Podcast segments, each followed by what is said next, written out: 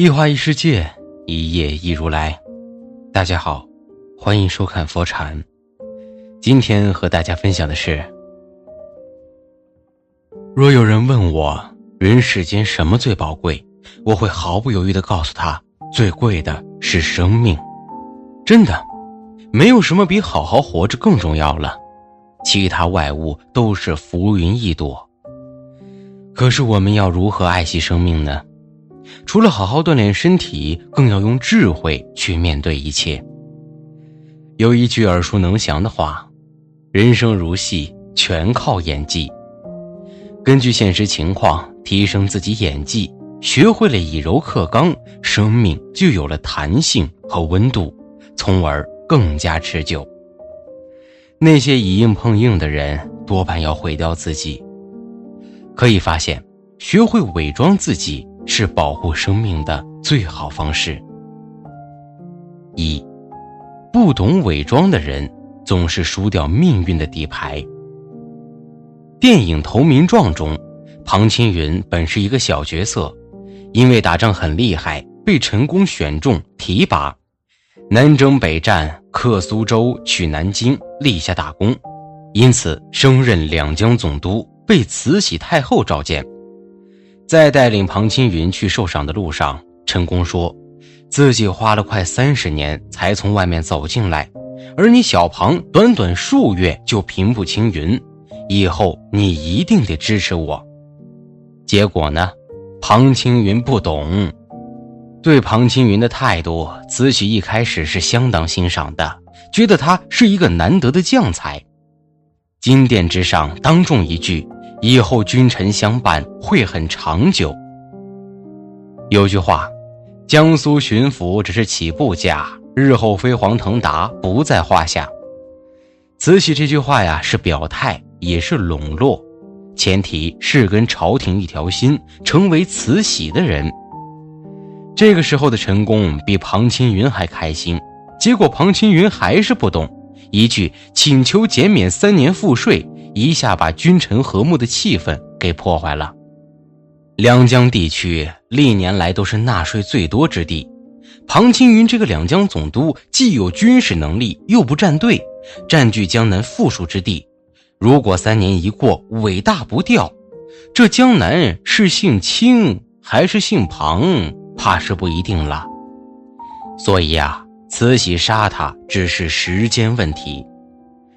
陈大人对这个自己一路扶上来的年轻人有些惜才，对庞青云发出警告：“庞大人，你想有所作为的话，一定要好好活着。”他希望庞青云能够在最后时刻放下，选择站队，还能回旋一下。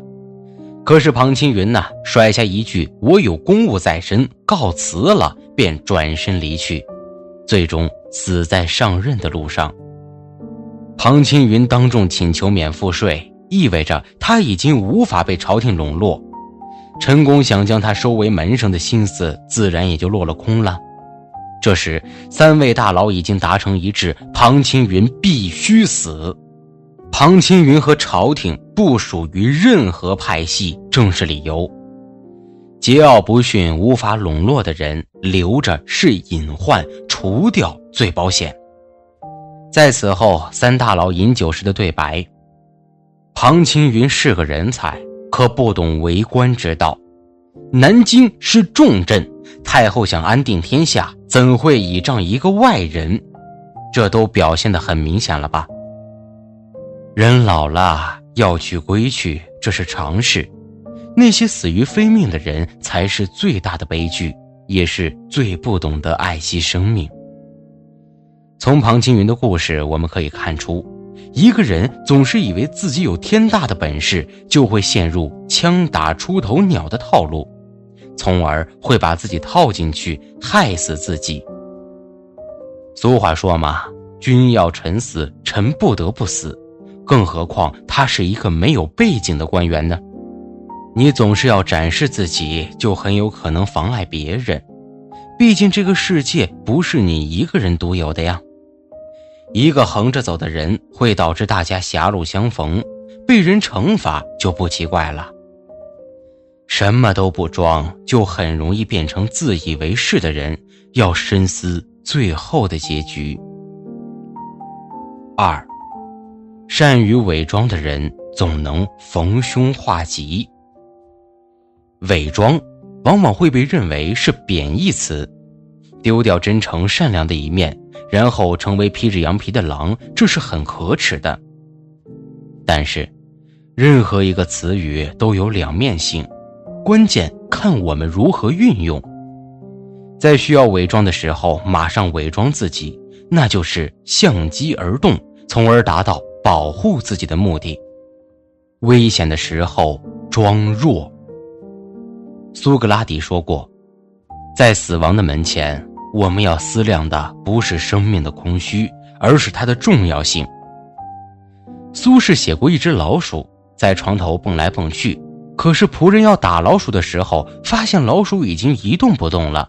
于是就放松了警惕，就在大家认为老鼠已经不行了的时候，他一溜烟的跑了。原来啊，这是装死的。类似老鼠的动物还有很多，他们把自己伪装成弱者，反而得到了安宁。人也是如此，能屈能伸才是大丈夫。明知对方很厉害。处于愤怒之中，你还要和他过不去，那就是和自己过不去。有路怒症的人，冲动中的人都要躲开。遇到跨不过的悬崖、河流，你还要坚持走，还不如认怂，让别人嘲笑一番呢。聪慧的时候装愚。雍正八年，雍正生了一场大病，险些丧命，惊急之下。他指使四川巡抚秘密寻找一个叫做公伦的人，寻到后必须礼遇，并速送来京。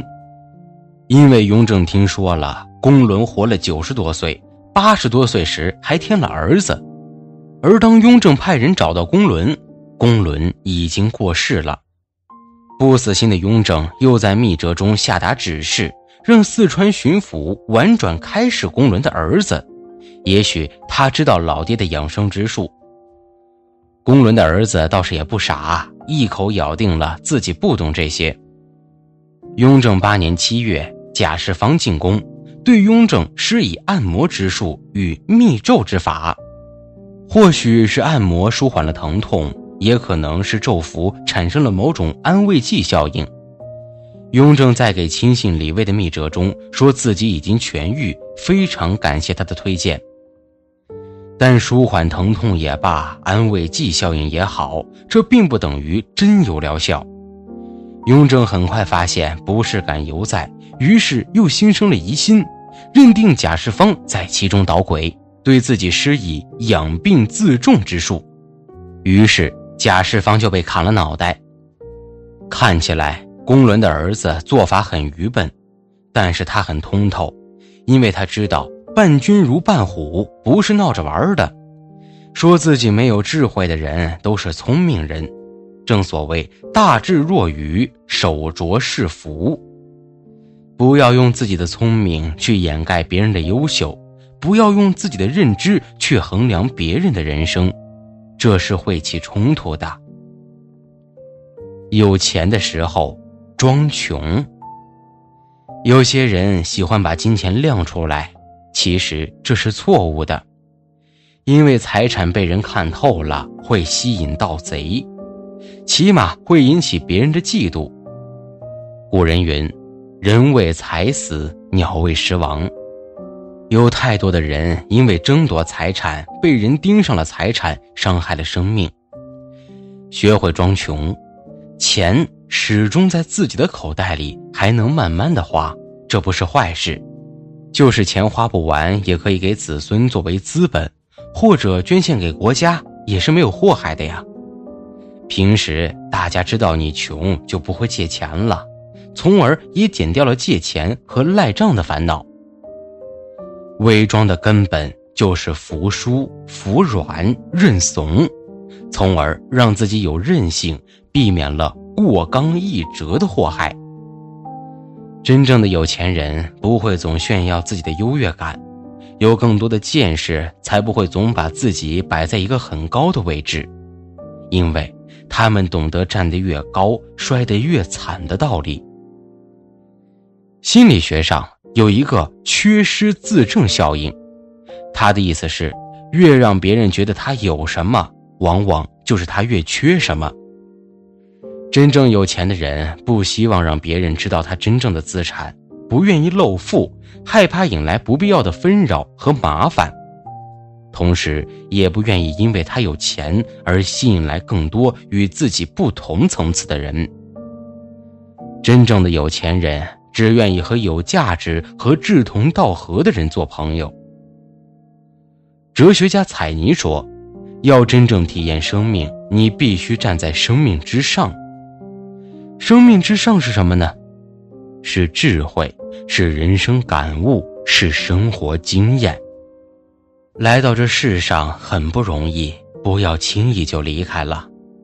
好好活下去是一个人的责任，也是对家庭的珍惜。”人生路漫漫，除了运动养生，还要学会为人处事的方法，做一个心灵和身体都健康的人吧。该装就装，轻松生活。今天的分享就是这些了，非常感谢您的收看。